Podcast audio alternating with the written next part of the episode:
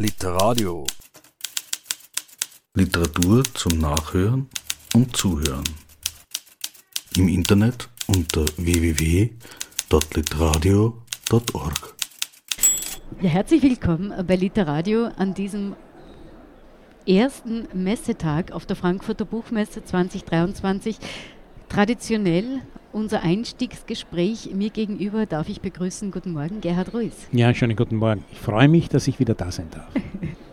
ja, ich freue mich, dass wir auch wieder hier sind. Es ist die 75. Buchmesse. Und wir haben uns heuer als Titel für unser Gespräch eine ganz kurze, knappe Frage gewählt, und zwar Alles Paletti. Genau, genau.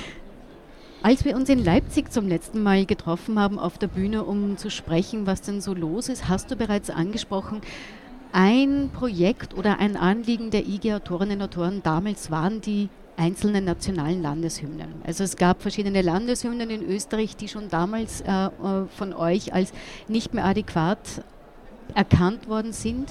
Was hat sich dann in der Zwischenzeit getan? Ich glaube, es gab dann einen offenen Brief an die einzelnen Landesregierungen. Was, wie geht das jetzt weiter? Na mehr, es, ist, es geht um mehr als in äh, dass, dass das inag äh, inadäquat, wie in? Inadäquat. Adäquat, jetzt habe ich es. inadäquat wäre. Ähm, es geht darum, dass besonders bei den Landeshymnen aufgefallen ist, irgendwann einmal aufgefallen ist, dass die ja eigentlich von sehr belasteten Komponisten, es mhm. waren nur Komponisten und Textdichtern, bis auf eine einzige Textdichterin, ähm, von sehr belasteten Personen geschrieben wurden und dass man über das gerne hinwegsehen wollte. Und wir gesagt haben, naja, man kann diese Texte nicht von den Personen, die sie geschrieben haben, trennen. Äh, es ist notwendig, die Geschichte von denen auch kenntlich zu machen und nicht zu sagen, da war nichts. Mhm. Und da war nämlich nicht nur nichts, sondern sehr, sehr viel. Es passieren jetzt die absurdesten Reflexe auf unsere Kritik. Äh, wir wollten ja eigentlich die Kenntlichmachung. Wir wollten, dass man sagt, ja, ist richtig ähm, ist richtig, war ein Antisemit, ist richtig, äh, war ein Mitläufer der Nazis, ja, ist richtig. Und dass man sozusagen die Sachverhalte präsentiert, aber äh, das Gegenteil ist passiert, die Schutzreflexe haben eingesetzt. Alle wollen jetzt ihre Landeshymnen schützen äh, und führen, wollen mit uns die falsche Debatte führen. Wir wollten ja die Debatte führen, wie viel Wegschauen gibt es denn, wie viel Zurechtlegung gibt es denn. Äh, und jetzt wird gesagt, naja, äh, wir wollen diese, äh, wir greifen die Hymnentexte an zum Beispiel. Äh, jetzt sind die aber meistens so banal und schlecht, dass die nicht einmal einer Diskussion würdig sind. Mhm.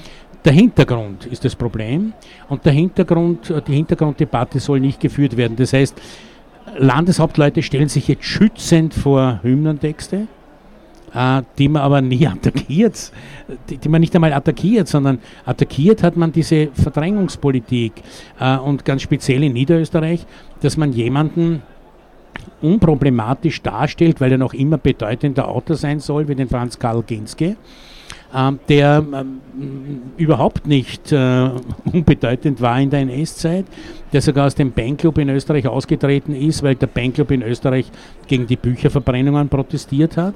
Äh, das heißt, also ich als Autor soll kein Problem mit jemandem haben, der mehr oder weniger Bücherverbrennungen gut geheißen hat. Mhm. Äh, und der mehr oder weniger als, als, als akzeptable äh, zeitgenössische Persönlichkeit gelten sollen darf. Nein, das geht nicht. Aber ist es nicht auch die niederösterreichische Landesregierung, die zumindest wie eine Art Feigenblatt eine wissenschaftliche Aufarbeitung äh, in den Raum gestellt hat. Aber deswegen ändert man ja nichts an der Hymne. Was ist jetzt eigentlich so die, die, die Angst dahinter? Hängt, hängt wirklich so dieses, diese Identität an, einem, an einer Liedstrophe? Nein, die sind stecken geblieben. Das Problem ist ja, die sind alle stecken geblieben. Die haben nicht kapiert, dass wir im Jahre 2023 leben. Das heißt, also, ich habe schon bei der Bundeshymne gesagt, äh, wir sollten doch einmal die Frage in die Bevölkerung richten, in die gesamte Bevölkerung, richten, äh, welche Hymnen entsprechen uns heute. Mhm. Vielleicht gibt es gar keine gemeinsame Hymne mehr, das könnte ja auch sein. Aber vielleicht gibt es eine vielstimmige Hymnensammlung dann oder so etwas. Aber das heißt, die Frage äh, im, im, nach, nach zum Teil äh, 100 Jahren äh, ist doch legitim zu sagen, äh, was bildet uns ab? Was, was macht uns gemeinsam? Mhm. Was, was mhm. ist unser Zusammenhalt? Die Angst davor verstehe ich nicht. Die Angst davor, äh, rückzufragen, äh, warum ist das deine Heimat? Ja? Oder warum, warum findest du das sozusagen so liebens- und lebenswert? Äh, das irritiert mich zutiefst, dass man da beharrt auf irgendwelchen Floskeln, die zum Teil ja völlig widersinnig sind, wie bei der Salzburger äh, Landeshymne. Da heißt es dann Land unserer Väter. Welcher Väter? Die Väter der einzigen Bücherverbrennung, die es in Österreich gab. Die gab es nämlich in Salzburg. Die Väter der Zauberbubenprozesse, also der Hexenverbrennungsprozesse, die ein halbes Jahrhundert, nachdem die Hexenverbrennungsprozesse ihren Höhenpunkt hatten, mhm. in Salzburg stattgefunden haben. Sind das, ist das, das das Land der Väter oder was meinen Sie? Ne? Und das heißt, oder da rede ich noch gar noch nicht von der Frage, ist dieses Land der Väter vielleicht auch ein Land der Mütter? Oder also da stellen sich doch Fragen heute, die sich vielleicht vor, sage ich einmal, 80 Jahren nicht gestellt haben, vor 100 Jahren nicht gestellt haben, aber auf die wir doch zeitgenössische Antworten brauchen. Mhm. Aber wie geht das jetzt weiter nach diesem ersten offenen Brief, diesen ersten Reaktionen von den einzelnen Landesregierungen, die da jetzt nicht viel an Änderungswillen versprechen? Na, wir werden das weiter diskutieren. Also es gibt, äh, gibt, wird Veranstaltungen geben dazu. Es wird nicht nur Veranstaltungen dazu geben, sondern es wird auch Alternativvorschläge geben. Äh, mir schwirrt immer noch im Kopf herum eine große Einladung an alle, mhm. neue Hymnen zu schreiben. Ähm, ob das jetzt offizielle Unterstützung findet oder nicht, ist mir völlig egal. Wichtig ist nur, dass es einen Fundus gibt an neuen anderen Hymnen. Es gibt ja übrigens einige Hymnen, die haben jetzt begonnen, so ein bisschen zusammenzusuchen. Es gab so Alternativhymnen eine Zeit lang und ich möchte das jetzt ein bisschen systematisieren. Also meine, meine Vorstellung ist, ein, ja, in einer Art Anthologie ein großes Hymnenbuch mhm. zu, zu, zusammenzustellen von möglicherweise ganz unterschiedlicher Qualität, aber darauf kommt sie nicht an, sondern es kommt auf dieses Nachdenken an. Äh, was, was spiegelt äh, unser Sein, unser heutiges Sein wieder? Mhm. Was repräsentiert ja. uns sozusagen auch? Ja? Mhm. Wiederum nochmal zurück nach Leipzig. Zu dem Zeitpunkt war es so, dass der Angriffskrieg der Russen auf die Ukraine ungefähr ein Jahr alt war. Jetzt sitzen wir hier und äh, es gab wieder, es gibt einen weiteren großen Krisenherd. Äh, neben der Ukraine ist jetzt äh, im Gazastreifen das Ganze wieder eskaliert, dieser schon jahrzehntelang schwelende Konflikt dort. Wie ist das jetzt äh, für die IG-Autorinnen? Wie, wie, habt ihr oder hat die IG-Autorinnen vor, darauf zu reagieren? Hat schon, hat schon, hat schon. Ähm, die, die, also was zunächst einmal auffällt, und das ist auch meine Einstiegsschwierigkeit heute in das Gespräch gewesen, mhm. es ist alles überlagert von einer im Grunde genommen extremen Bedrohungssituation. Das ist nicht, sozusagen, es ist nichts mehr lokalisierbar. Jetzt äh, ist sozusagen der, der wirklich die, die, eigentlich der nächste Raum, der vor einer großen Eskalation steht, ähm, nachdem es vorher sozusagen das ehemalige Sowjetimperium war, nicht, wo, wo ja die Unruhen nach und nach aufgetaucht sind, bis sie dann in diesen Krieg gemündet haben. Aber da gab es ja auch schon Vorzeichen jahrelang. Jetzt gibt es jetzt gibt's eine Situation, äh, die, also die, die, die kann sozusagen diesen großen gefürchteten Krieg bewirken, ein, ein weiteres Mal. Ja. Uh, und ich glaube, der Papst hat gesagt, wir leben sowieso in einem, uh, in, sagen, in einem Weltkrieg auf Raten ist, glaube ich, sein O-Ton, Weltkrieg auf Raten verwendet er jetzt, äh, weil die Kriege nie aufgehört haben nach 45 und eigentlich jetzt nehmen sie zu, sie nehmen zu. Und äh, die Kriegslüsternheit nimmt auch zu. Das ist also ganz bedrohlich, wenn man sich historisch ähm, ansieht, wie die Situation war vor, acht, äh, vor 14 pardon, und vor 38. Dann war das sozusagen, da waren so Kriegsstimmungen, die sich aufgebaut haben und auch mit ganz viel Kriegslüsternheit, ja, wo dann mhm. nur mehr da war, jetzt mhm. geht es nur mehr mit Waffen. Jetzt geht es nur mit Waffengewalt. In den Situationen, das kennen wir, es ist ganz, ganz schwer für ähm, Verständigung einzutreten für Dialog einzutreten, ähm, weil das Gegenteil ja in der Realität passiert. In der Realität wird jetzt eskaliert. Und zwar, und, und ohne dass wir in der Lage sind zu verifizieren, was nach diesem ersten, nach dieser ersten Eskalation, die ja in einer Art und Weise, die war völlig neu. Also das ist sozusagen, das ist ein Massaker gewesen. Ja? Das ist ein, ein Massaker von langer Hand vorbereitet gewesen. Und das hat ja genau den Zweck gehabt, zu eskalieren. Ja das war ja nie imstande, es hat sich auch nie gegen Militär gerichtet und es war ja nie imstande, ein Land zu besetzen, zu erobern oder so irgendwas, sondern es war genau gezielt, äh, ein gezieltes Kriegsverbrechen. und ein gezieltes Massaker und, und ein, gezielter, ein gezieltes Signal der Auslöschung, des Auslöschungswillens. Und das kann ja nur Eskalationsstufe auf Eskalationsstufe folgen, ohne dass wir jetzt in der Lage sind, im Einzelnen zu überblicken, welche Rakete war es, die ja. ein Spital getroffen hat oder nicht, falls es überhaupt je aufklärbar ist. Aber wir sind nicht in der Lage, das zu tun.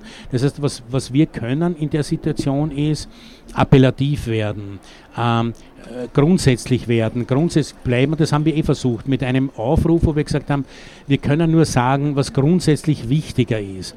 Äh, äh, wir haben aber leider keinen Einfluss darauf, was, was sozusagen die aktuell handelnden Personen äh, je, jeweils als nächsten Schritt vollziehen. Ich weiß nicht, wer das überhaupt noch kann, wenn einmal diese, es diese Eskalationsspirale sich dreht. Tatsache ist, es würde das alles nicht geben ohne dieses Massaker. Das, ist, das, war, das heißt, es ist im Grunde genommen der gewollte Auftakt gewesen, nicht? der auch sichtbar gezeigt werden sollte, weil das doch das erste Mal war, dass es sofort begleitet war, sozusagen gemonitort worden ist, was wir hier anrichten. Nicht? Also es gab sofort Filme davon, es gab sofort Nachrichten darüber, Selbstinszenierungen. Das hat ja eine Dimension, die war ja vorher so nicht vorstellbar. Das heißt, vorher war ja immer Krieg, wenn man Krieg führt, möglichst äh, zudecken, möglichst beschönigen, möglichst, äh, ähm, wie soll ich sagen, äh, Propagandistisch unge ungeschehen machen oder nur sagen, äh, oder, oder auch, da ging es nicht ums Massakrieren, ums mhm. Töten, ums, mhm. sondern die, die, der, der, Krieg ist eine glatte Sache. Ja? Da passiert nichts Schlimmes, nicht so, sozusagen. Es ist halt nur Krieg. Das ist jetzt anders. Nicht? Jetzt wird es demonstriert. Es wird demonstriert. Es wurde demonstriert und, und was man dann tun kann, ist, ich glaube, heute können wir gar nicht mehr tun, äh, als wir ohnehin gemacht haben. Wir haben diesen einen Aufruftext, den haben, weiß nicht, 100, 200 Autoren und Autorinnen gemeinsam formuliert, den haben wir in die Welt gesetzt äh, als Positionierung, ja, damit man auch nicht dahinter zurückgehen kann und sagen kann, naja, das ist dann, äh, nämlich es gibt keine Rechtfertigung für sowas, die gibt es nicht, ja, das muss man mal feststellen. Ja. Es gibt keine Rechtfertigung für ein Massaker. Ja. Ähm, und, und, und man muss ein paar Dinge grundsätzlich feststellen, auch die Solidarität mit denen, die eintreten auf beiden Seiten für den Frieden, die für Verständigung eintreten. Also sozusagen die richtige Solidarität auch schließen ne? und nicht einstimmen von mir aus, keine Ahnung, in äh, wie auch immer in äh, du hast recht, du hast nicht recht Debatten. Eben diese, diese Schwarz-Weiß-Malerei und ich habe auch darüber nachgedacht, wie sinnvoll es ist, dann plötzlich äh, beispielsweise Autorinnen von der Buchmesse auszuladen, nur weil sie eben palästinensischer Nationalität sind. All, allerdings, allerdings, allerdings, das kommt jetzt. In der Situation wird ganz schnell, und das ist, glaube ich, das Dilemma der sozialen Medien, mhm. das haben wir uns eingehandelt mit den sozialen Medien. Alles ist reflexhaft. Ja alle sagen schon alles, bevor noch überhaupt alle Tatsachen bekannt sind. Das ist das Erstaunliche. Und auch bei der nicht die Frankfurter Buchmesse hat die palästinensische Autorin ausgeladen. Der Veranstalter, der den Preis hier überreichen wollte, Verstehe. hat mhm. die, die Preisveranstaltung verschoben. Ich glaube auch zu wissen, warum.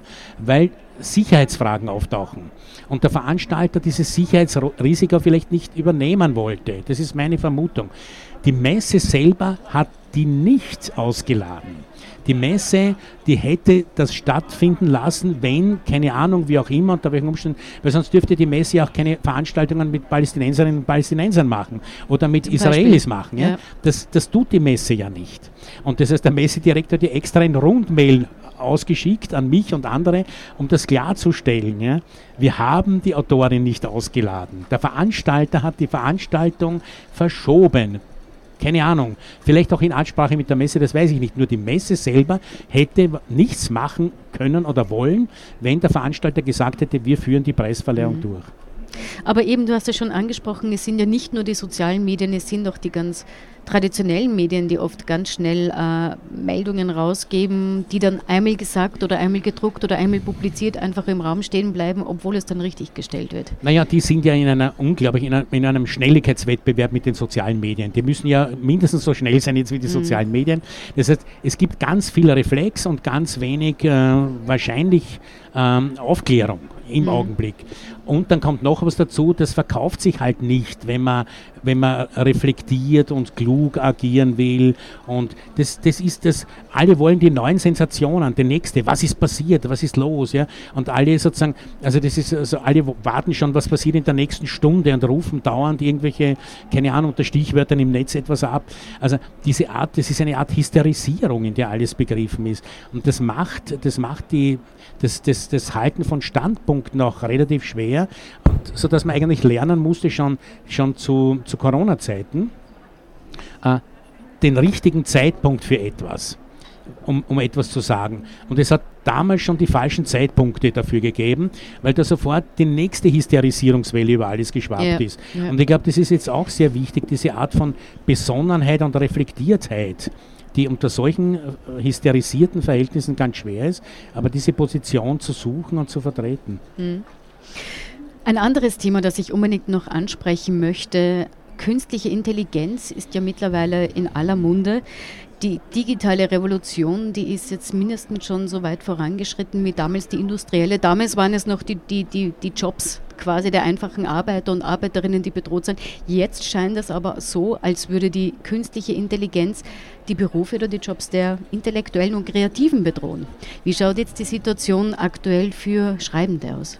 Wir haben spät reagiert, äh, aber natürlich auch so reagiert, wie wir feststellen konnten, dass die Rahmenbedingungen sind. Und wir, wir haben festgestellt, es ist schon wieder so. Es ist schon wieder so, wie es immer war. Man lässt zunächst einmal den Markt gewähren. Es dürfen sich die Stärksten am Markt frei entfalten. Sie dürfen die Marktbedingungen und die Rahmenbedingungen bis in jedes Detail vielleicht sogar äh, durch, durch, durch äh, das Gesetz des Handelns für sich äh, für sich möglichst günstig schaffen. Und dann gibt es Regulierungen. Das heißt, wir haben die digitale Richtlinie gekriegt, jetzt vor, erst vor kurzem, vor zwei, drei Jahren. Aber die Digitalisierung der Welt gibt es schon seit Jahrzehnten. Ich fürchte da wieder Folgendes, uns ist klar geworden, wir haben in der Politik da keinen verlässlichen Partner. Da ist Folgendes passiert, man schiebt es auf die europäische Ebene. Die europäische Ebene hat jetzt eine Art beschleunigtes Verfahren mit zwei Faktoren. Kommt eh, es kommt an der KI niemand vorbei, wird niemand mhm. vorbeikommen. Wie lange dauert es dann, bis die EU einen Naja, das war, die einen sagen bis 2034, die anderen sagen, es könnte doch okay. 2026 sein. Tatsache ist, es gibt, geht um zwei Grundprinzipien. Das eine ist Kennzeichnungspflicht, das andere ist Offenlegungspflicht die sind auch zwingend notwendig, wenn man nicht mit einer gefälschten Welt leben wollen, in der alles gesagt und gemacht werden kann, ohne dass es so war äh, oder so ist. Und das andere ist, dass wir uns um die Urheberrechte kümmern müssen. Das tun wir ab sofort. Wir haben äh, jetzt selber ein Positionspapier verfasst, also alle in der Branche. Äh, wir haben jetzt selber, es wird einen großen Kongress geben im, im, ähm, in der zweiten Hälfte des November in Wien. Mhm wo wir alles aufarbeiten, wo wir beginnen auch mit wissenschaftlicher, mit juristischer Begleitung auf die Situationen einzugehen. Und ähm, das heißt, wir wollen jetzt speziell auf dem Sektor Urheberrecht möglichst rasch Lösungen. Also einerseits Abgeltungen für Nutzungen, wir werden ja genutzt, und andererseits sollen aber auch Regulative gefunden werden, Rechtsregulative. Und unter anderem will ich, äh, dass der Mustervertrag neu überarbeitet wird damit wir da äh, eventuelle Missbräuche durch KI rechtzeitig äh, zumindest kenntlich machen. Ja? Vielleicht verhindern, wäre der Wunsch, aber weiß ich nicht, ob es gelingt, aber zumindest sagen, hallo, da liegen Problemfelder vor. Äh, man muss sich orientieren. Äh, wenn man KI nutzt, die zum Beispiel sich das Recht damit holt, ähm, den Stoff der, der sozusagen zur, wie auch immer, zum Lektorat oder was auch immer äh, äh der KI zur Verfügung gestellt wird, wenn man das der KI einräumt, äh, das Recht, dann soll man das auch wissen. Ne? Mhm. Wenn man das nicht will, soll man einen Weg suchen und finden, um der KI dieses Recht nicht einzuräumen. Also, dass den Leuten rechtzeitig klar wird, dass es da um Rechtehandel geht.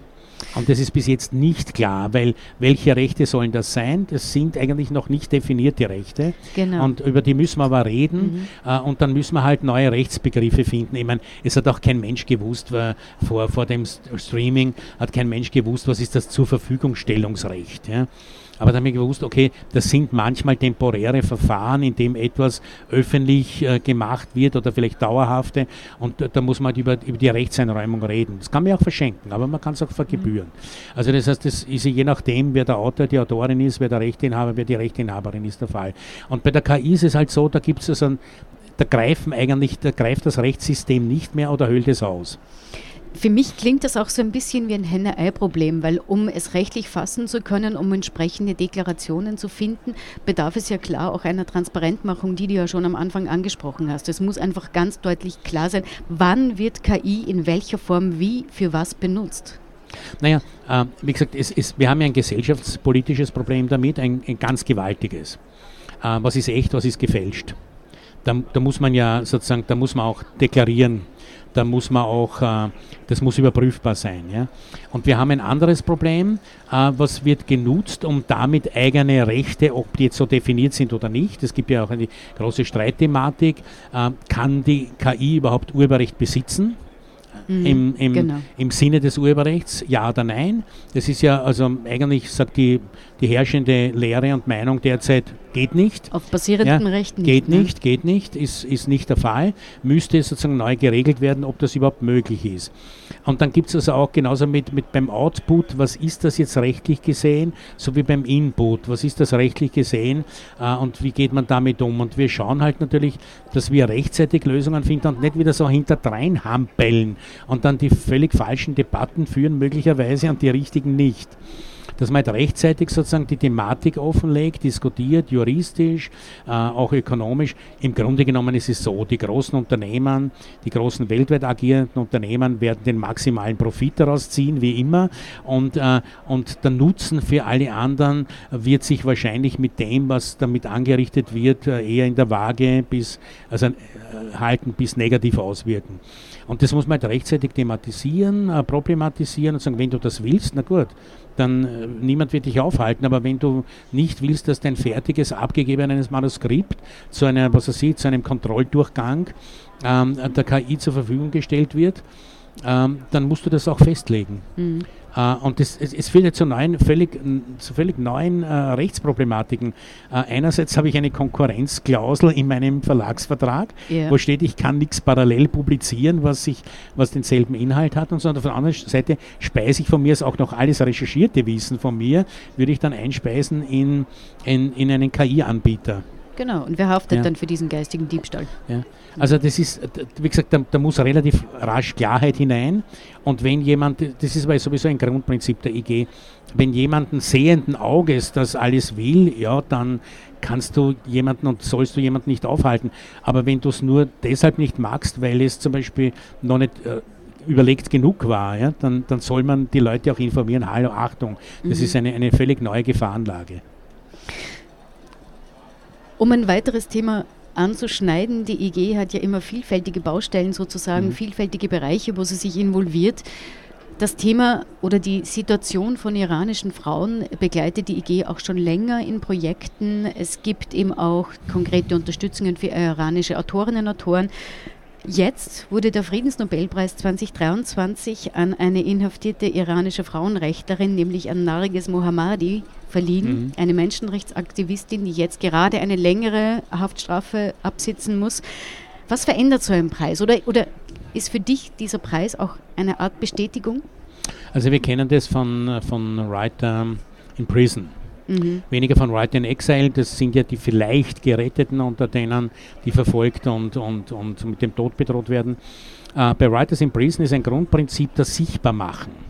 Das Sichtbarmachen, dass da überhaupt jemand im Gefängnis sitzt dass da überhaupt jemand bedroht ist von Folter und Ermordung. Das heißt also, dass jemand einen Namen hat, dass jemand eine Geschichte hat, dass jemand nicht nur einfach so verschwindet. Und das trifft in dem Fall natürlich mit Auszeichnungen besonders zu.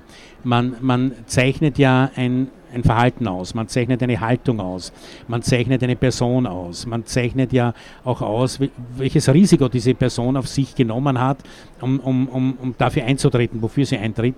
Also das Sichtbarmachen kommt in einem ganz besonderen Ausmaß zum Vorschein. Das ist auch das, was die Literatur kann, sage ich einmal, oder was, was überhaupt die, was die intellektuelle Welt kann. Sie kann, äh, sie kann das auszeichnen und, und auf die Bühne bieten, was beispielhaft ist, was beispielgebend ist. Und, und damit auch die Aufmerksamkeit darauf lenken. Und die beste Reaktion ist ja dann eh immer die, der, dass sofort das iranische Regime reagiert hat und gesagt, das ist ja, das ist unzumutbar, das geht nicht, das ist falsch und so, weil sie, sie sind ja im Besitz der absoluten Wahrheit genau. und, der, und, und der richtigen Welt. Und, und ich glaube, das, das, ist, das ist natürlich wenig. Ja? Es ist wenig.